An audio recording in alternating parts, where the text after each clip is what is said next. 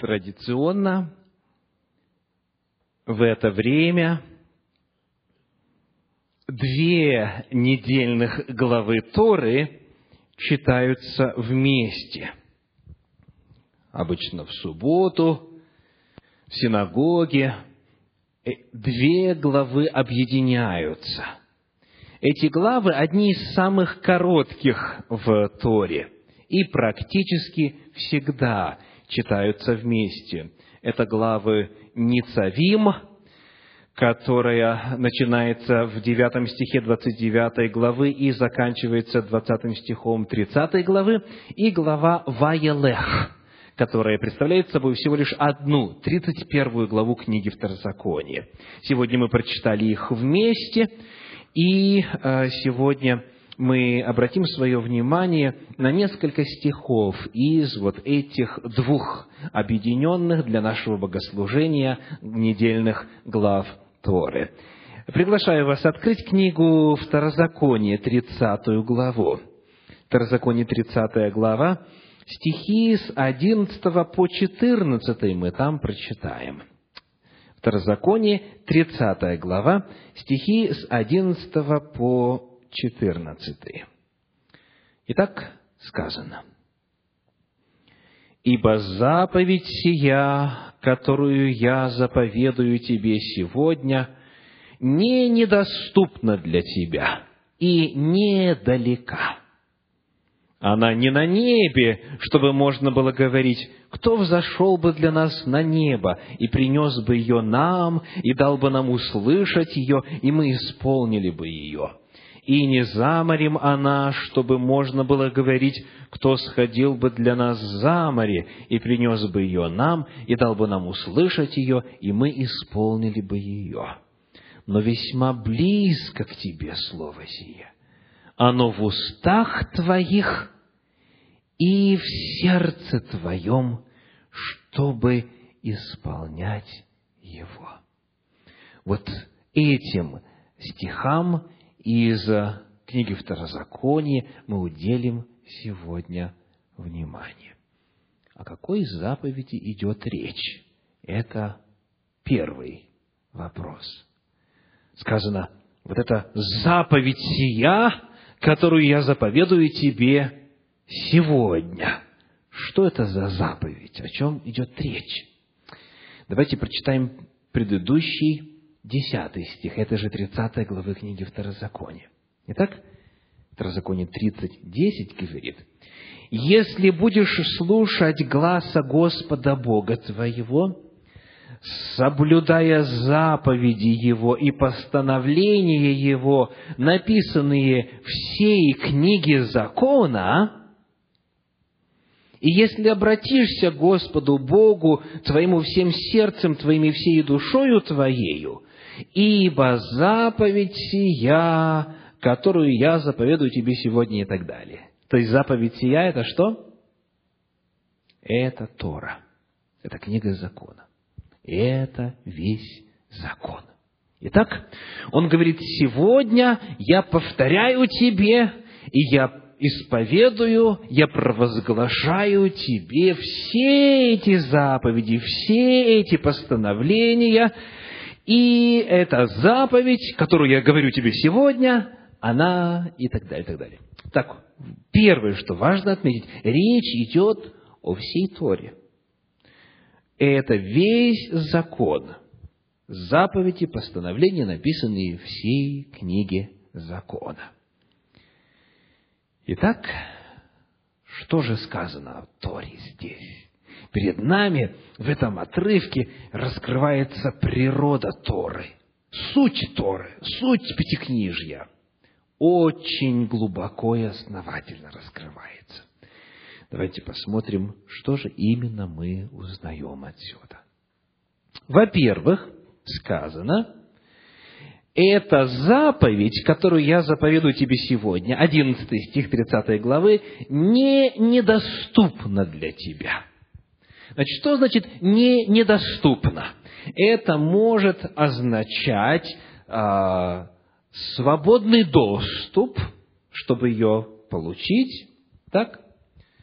но это может означать и нечто иное в русском языке. Что значит доступно или недоступно? Понятно или непонятно? И вот именно так передают значение этого слова современные переводы. В частности, Российское библейское общество издало уже и перевод на современный русский язык книги Ветхого Завета, помимо тем, которые были изданы э, ряд лет назад, книг Нового Завета. И вот там в этом переводе Российского библейского общества говорится так. «Повеления, которые я возвещаю вам ныне, не выше вашего разумения». Видите, не выше вашего разумения. Ну, э, не знаю, как вам, а мне приходилось э, достаточно часто, живя в России, слышать такую фразу. Это не для средних умов. Слышали такое? Это не для средних умов. Это обыкновенно а, возглашается тогда, когда кто-то не может никак сообразить, его успокаивать, не переживай, это не для средних умов, то есть на тебя и не было рассчитано изначально. Так вот, а, вот точно такое же отношение к Библии, к Слову Божью, к Пятикнижью, к Торе в частности, у многих. То есть, это не для средних умов. То есть, вот для специалистов, для знающих оригинал, для знающих историю, для знающих богословие, для натренированных и так далее, и так далее. Вот для них это понятно, более-менее. А вот для людей простых, неискушенных богословием, людей, которые не занимались, и у них не было просто времени и возможности для этого, чтобы исследовать Тору, она, конечно же, часто представляется как книга за семью печатями. Так вот, мы узнаем, во-первых, касательно природы Торы, что Тора по своей природе какова? Доступна. Она доступна. Она не выше вашего разумения. Как говорит исследователь Гирш, отличительной чертой заповедей Торы является ясность. Они не имеют ничего общего с эзотерическими культами язычников и далеки от мистических действий. И очень интересно, что в переводе, который издан а, в иудаизме, сказано так, «не загадочна она». Вот такой перевод – не выше вашего разумения, говорит Российское библейское общество, а этот перевод, она не загадочна, она проста. Итак, она дана для всех, ее легко понять. Это утверждение касательно природы Торы. Теперь, это сразу же напоминает нам одно интересное место из посланий апостольских – в первом послании Коринфянам, в первой главе, в 13 стихе сказано так. 1 Коринфянам 1.13. «И мы пишем вам не иное, как то, что вы читаете или разумеете». Слышите? Павел говорит, мы пишем вам не иное, как то, что вы читаете и разумеете. То есть, иными словами, за исключением каких-то вот а, особых отрывков частей Священного Писания, которые представлены в форме аллегории или символически, Библия дана ясным, простым, понятным языком. Иными словами, просто нужно верить тому, что вы читаете. То есть, не нужно предполагать, что здесь что-то другое имеется в виду, если вы узнали, уточнили перевод, если вы знаете, что Бог на самом деле сказал, вот это и есть, вот это и есть тот смысл. Потому она не выше вашего разумения, она не загадочна. Там написано то, что мы читаем.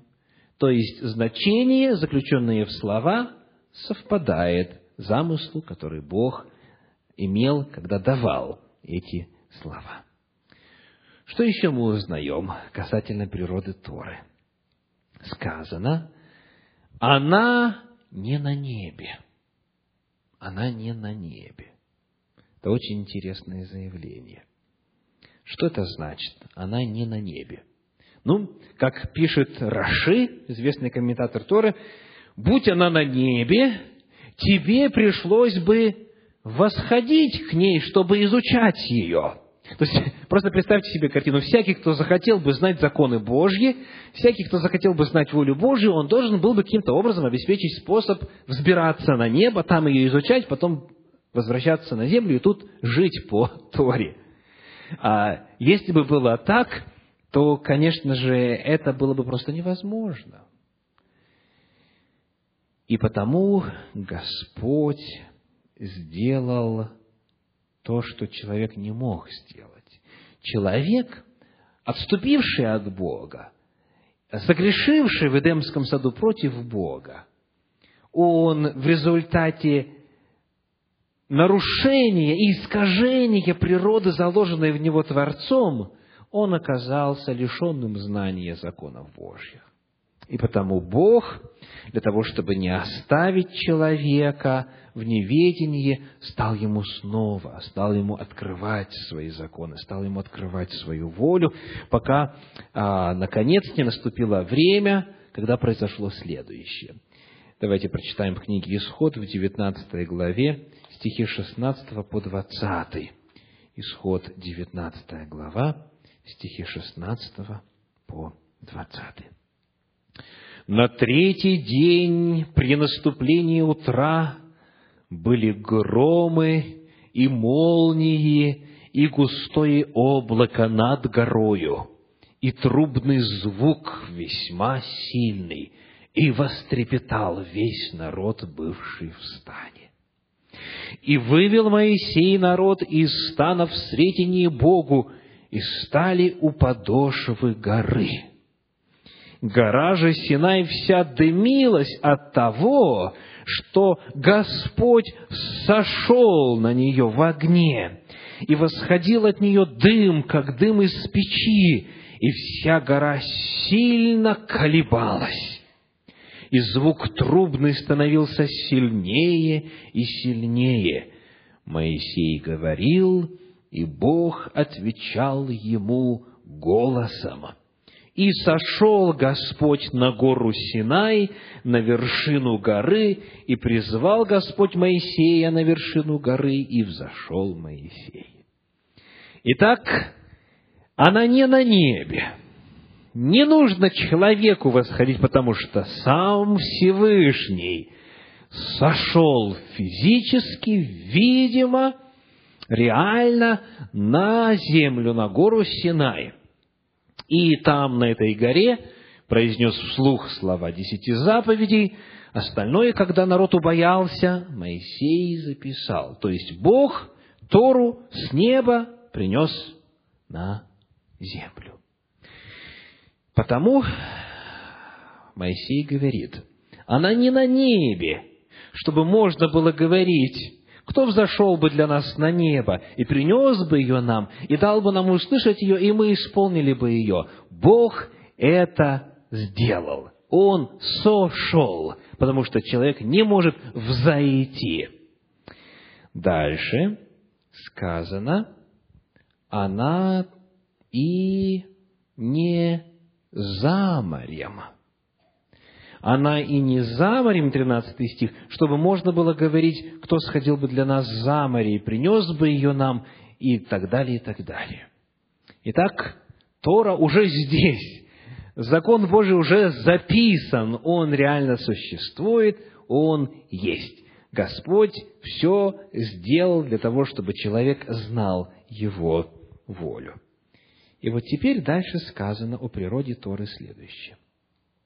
14 стих. «Весьма близко к тебе слово сие. Оно в устах твоих и в сердце твоем». Тора не на небе и не где-нибудь за морем или в водах или за водами. Она находится очень близко. Во-первых, в устах. Что это значит? Она в устах твоих. Но вопрос к вам. В устах ли у вас Тора?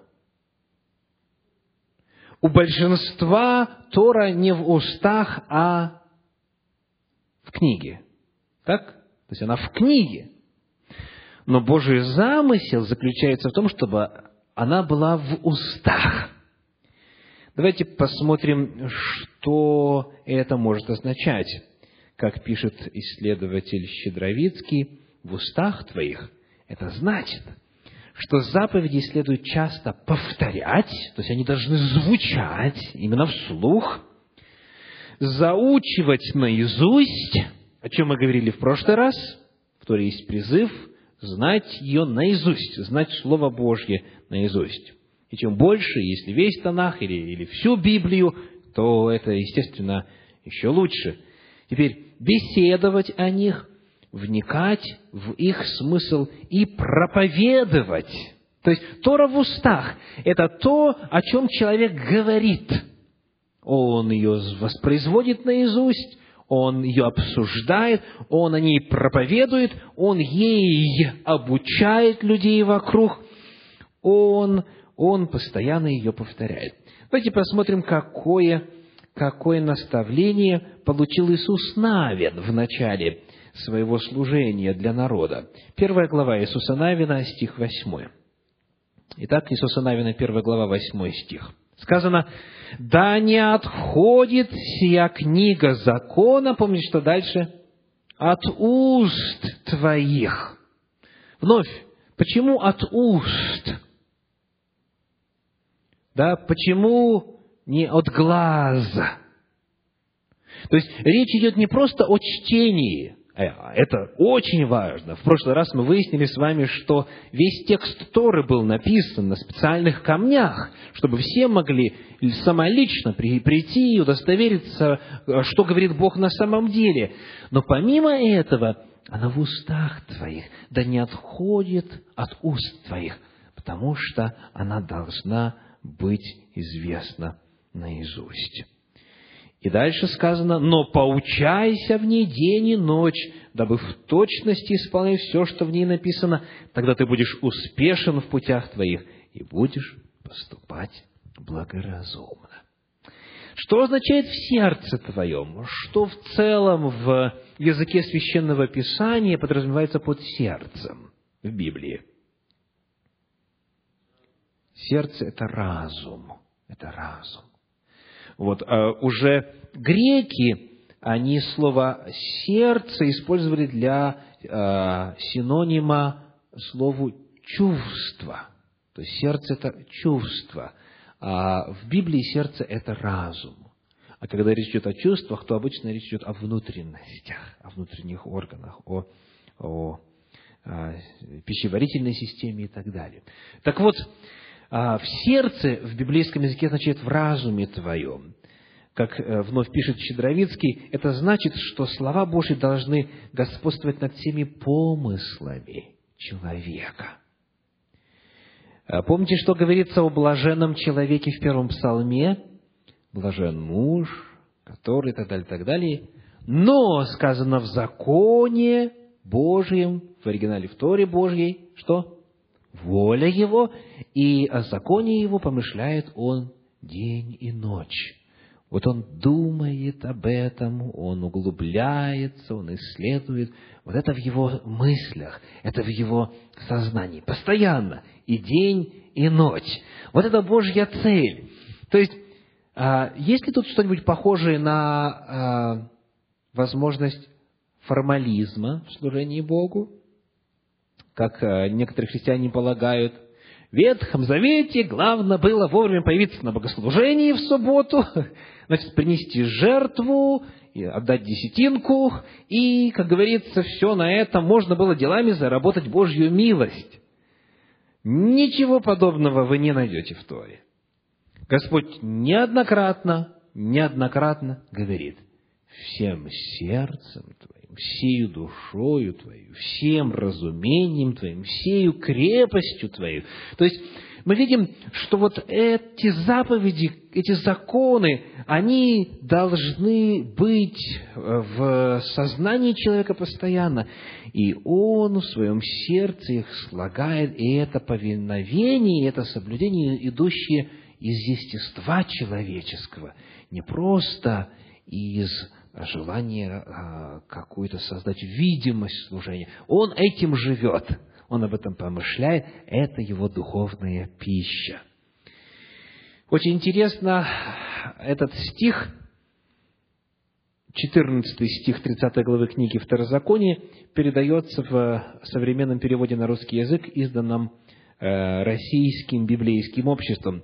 «Очень близки к вам эти повеления, они у вас на устах и в памяти вашей».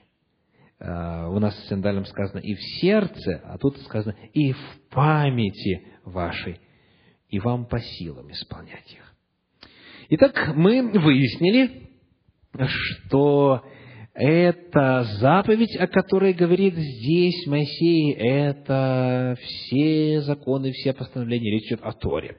Мы выяснили также, что эта Тора, какова по своей природе?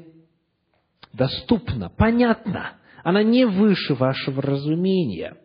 Далее, не нужно человеку пробираться сквозь слои атмосферы, сквозь а, созвездия, галактики, где-то пытаться искать там волю Божью. Бог все сделал. Она не на небе и не за морем, она не где-то далеко. Господь сам сошел. Тебе не нужно восходить. И она настолько близко, что цель теперь заключается в том, чтобы она в памяти твоей жила, чтобы она у тебя была на устах, чтобы ты об этом говорил, чтобы ты это проповедовал, и чтобы глубоко, основательно в твоем сознании эти все слова были запечатлены. И вот теперь еще очень важный момент.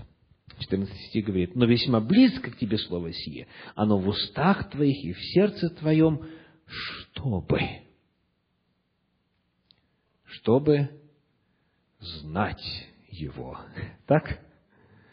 А именно так часто относятся к Слову Божью, чтобы знать. Вот а, человек сидит на проповеди и получает откровение Слово Божие, проповедь заканчивается, и он говорит, очень много интересного сегодня узнал. Здорово, теперь более образованным стал. Слава Богу за то, что очень хорошо и основательно Его Слово преподается в Его церкви. Аминь. Понимаете? Цель не в этом заключается. Равин Ицхак говорил, я цитирую из э, книги Авраама Якова Финкеля «Разгадки Торы», страница 249.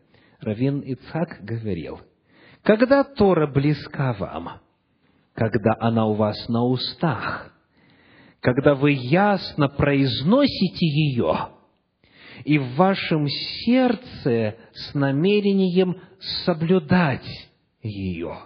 Она не близка человеку, который изучает Тору скорее для научных, лингвистических или археологических исследований, чем с намерением ее выполнять. Итак, дорогие, когда звучит Слово Божье, когда закон Божий, когда воля Божья преподносится, каждый призван задавать следующий вопрос. Что делать? Что делать, как это слово теперь влиять будет на мою жизнь, как моя жизнь поменяется в результате, как мои взаимоотношения с людьми вокруг поменяются, что теперь мне нужно в себе силой Божьей исправить, какими теперь мои взаимоотношения с Богом будут. Да, академический интерес, безусловно, есть. Да, это просто интересно. А, если бы у меня было больше свободного времени, то я бы все это время посвящал исследованию Слова Божьего. Настолько оно притягательно и глубоко, и интересно, познавательно. Но не в этом цель. это всего лишь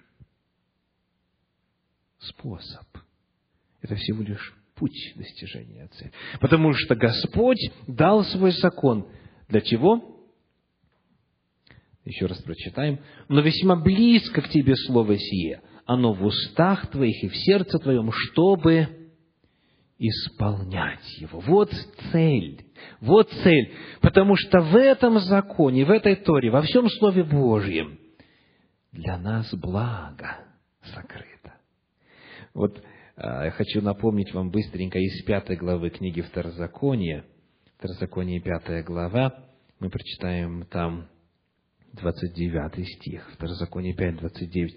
«О, если бы сердце их было у них таково, чтобы соблюдать все заповеди мои во все дни, дабы хорошо было им и сынам их вовек». Вот цель. То есть Бог никогда не дает закона, который был бы нам вреден. Он дает законы для того, чтобы нам было хорошо. Это законы счастья, это правила счастливой жизни. Итак, цель, чтобы исполнять ее, дабы хорошо было вам и сынам их вовек. В комментарии Джона Смита говорится об этом так. Моше, то есть Моисей, не говорит «это легко», он только утверждает, если твои уста будут постоянно повторять слова Торы, слышите, постоянно повторять, потому что она должна быть в устах, а сердце будет пронизано желанием постичь ее глубинный смысл, исполнение заповедей станет для тебя столь же естественной потребностью, как стремление обеспечить питание для себя и своей семьи. Если будешь говорить постоянно, если будешь изучать, это будет в сердце и в памяти, то тогда это станет естественным и тогда легче, легче будет соблюдать. Итак, на эту же тему, вот о том, что э, э, целью и смыслом изучения является исполнение, говорил Иисус Христос в свое время также, Евангелие от Иоанна, 7 глава, 17 стих, Иоанна 7, 17. «Кто хочет творить волю Божию, тот узнает о всем учении, от Бога ли оно, или я сам от себя говорю. Видите ключевой момент? Кто хочет творить волю Божию, не просто знать волю Божию, не просто а, расширить свой кругозор, а именно кто желает жить по воле Божьей, тот узнает, тот разберется, и тот получит благословение. Итак, ну, нравится ли вам такая Тора и такой подход к Торе? Такова, такая природа ее, природа законов Божьих, воли Божьей. Теперь вот интересный вопрос.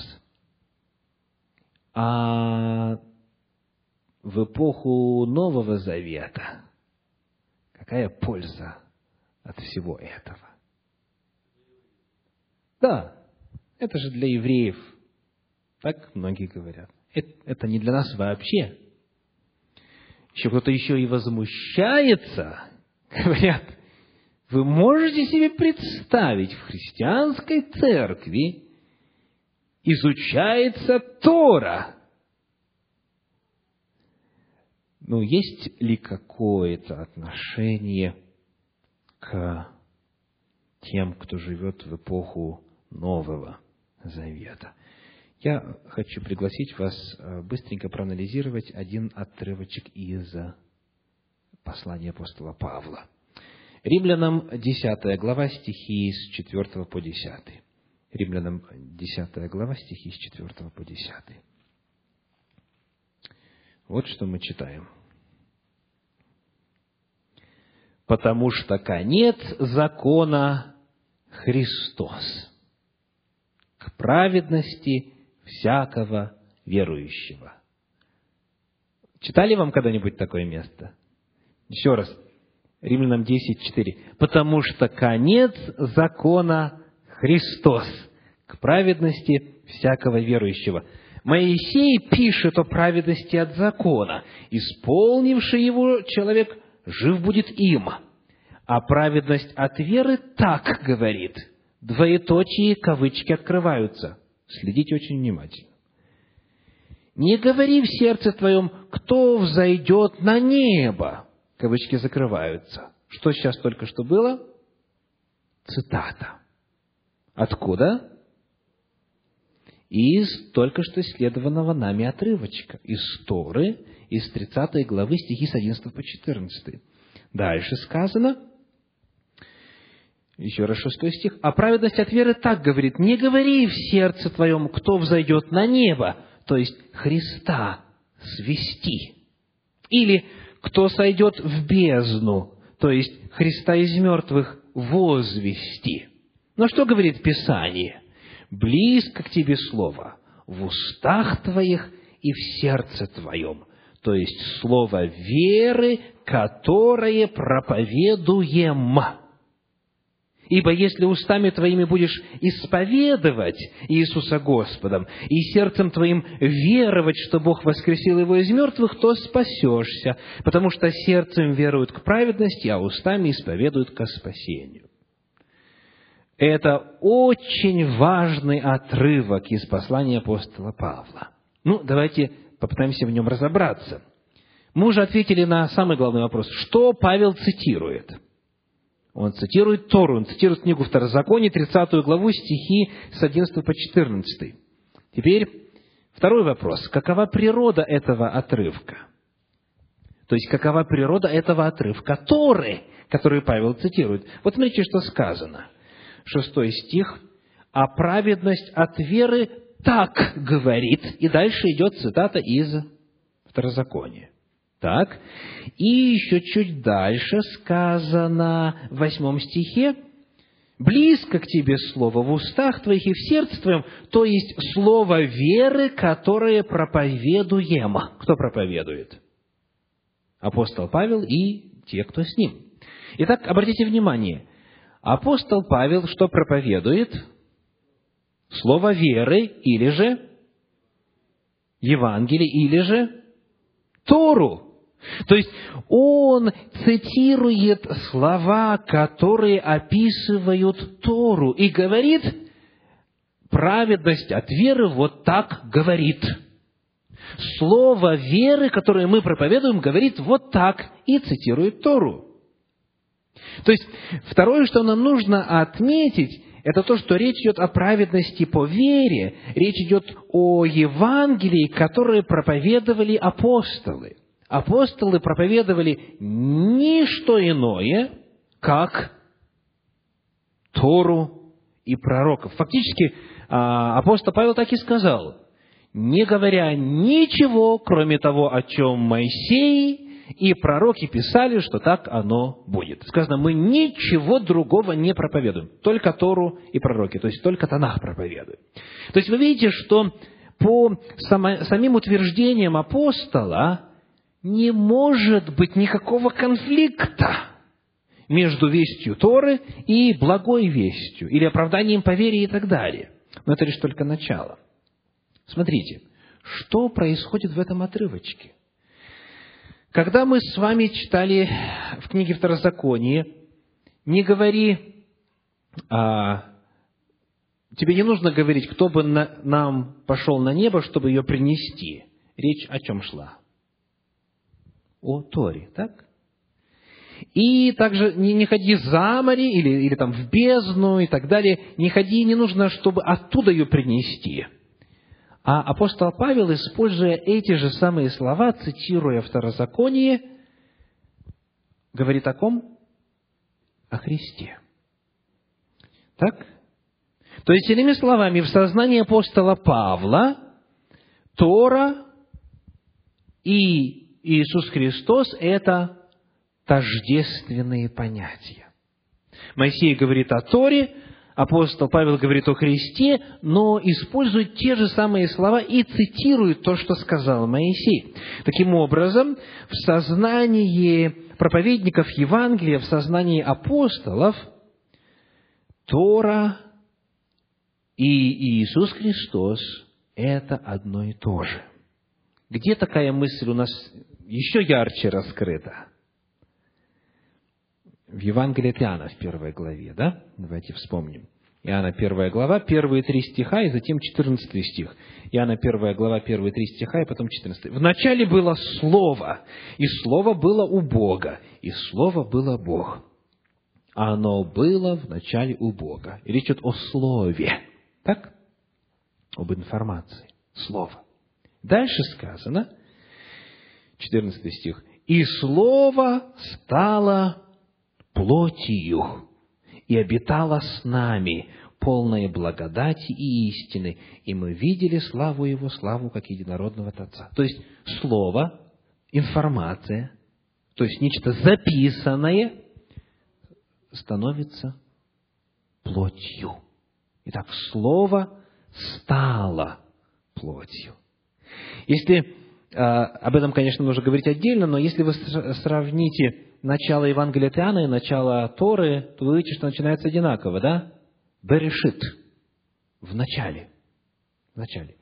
И Бытие так начинается, и Евангелие от Иоанна так начинается. То есть Иоанн хочет нам показать, что вот то слово, которым устроены веки, которым все было создано, видимое и невидимое и так далее, вот это слово, вот эта воля Божья, этот закон Божий, когда пришло время, воплотился и явил себя в человеческой плоти.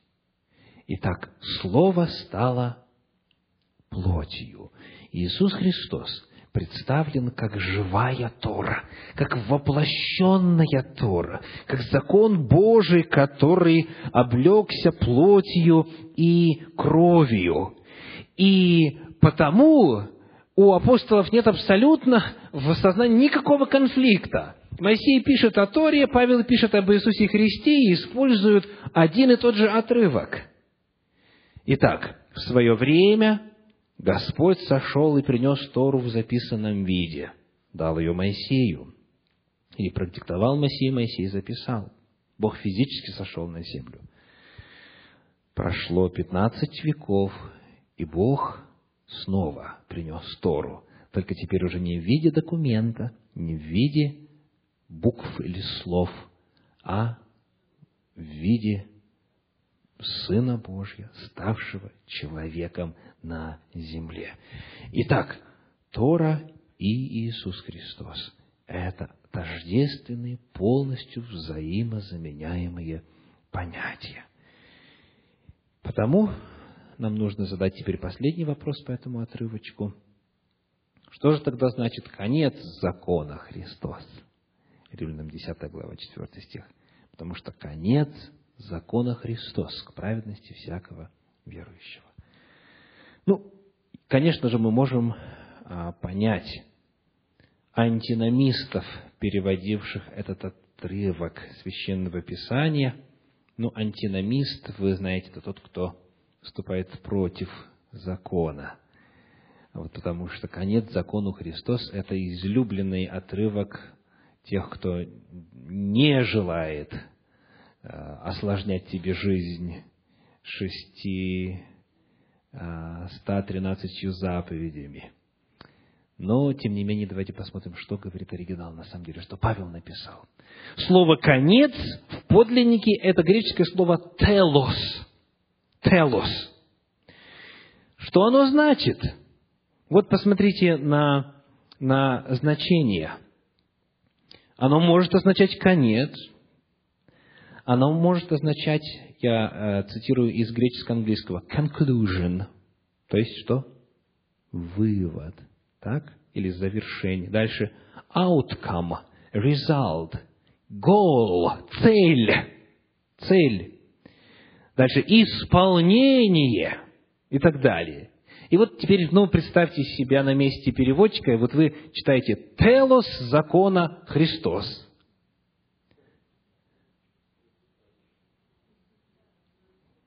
Так, так. Воплощение, то есть телос в смысле воплощение, исполнение, в смысле цель, в смысле вот а, того, что во Христе Иисусе эта Тора, она целиком и полностью была явлена. То есть, если прочитать хотя бы чуть-чуть э, дальше, пару-пару этих стишочков, и увидеть, что Павел заявляет, что, оказывается, оправдание по вере – это весть Торы, и что то, что они проповедуют, слово веры, это весть Торы, то тогда никак нельзя будет сказать, что конец закона Христос. Это не конец, никоим образом. Это крайне неверный перевод. И он искажает, очень сильно искажает то, что апостол на самом деле имел в виду. Потому что у Тора не бывает конца. Тора вечна по своей природе. Потому что Бог вечен ее давший, и Бог вечен ее воплотивший в себе, и Бог вечен, который а, по-прежнему а, для нас ее предлагает. То есть природа Торы надвременна, она не земного характера, она была на небе, но теперь она на земле, она частица неба, она по своей природе вечна. Итак, очень интересно, очень интересно Кулаков переводит этот отрывочек. Но во Христе ведь уже достигнута цель, что была законом указана, так, чтобы обрести праведность теперь, так что обрести праведность теперь может каждый, кто верует в Него. Итак, перед нами описание того, как в свое время сам Бог пришел на землю, воплотил в себе Тору и показал, какова она на практике, как ее нужно исполнять. Он подчинился закону, он сказал, не думайте, что я пришел нарушить закон, я пришел исполнить, воплотить в себе. Я и есть Тора, я и есть закон наглядный, яркий, из плоти и крови. И вот именно эта цель стоит перед каждым из нас. Потому что это слово должно быть где?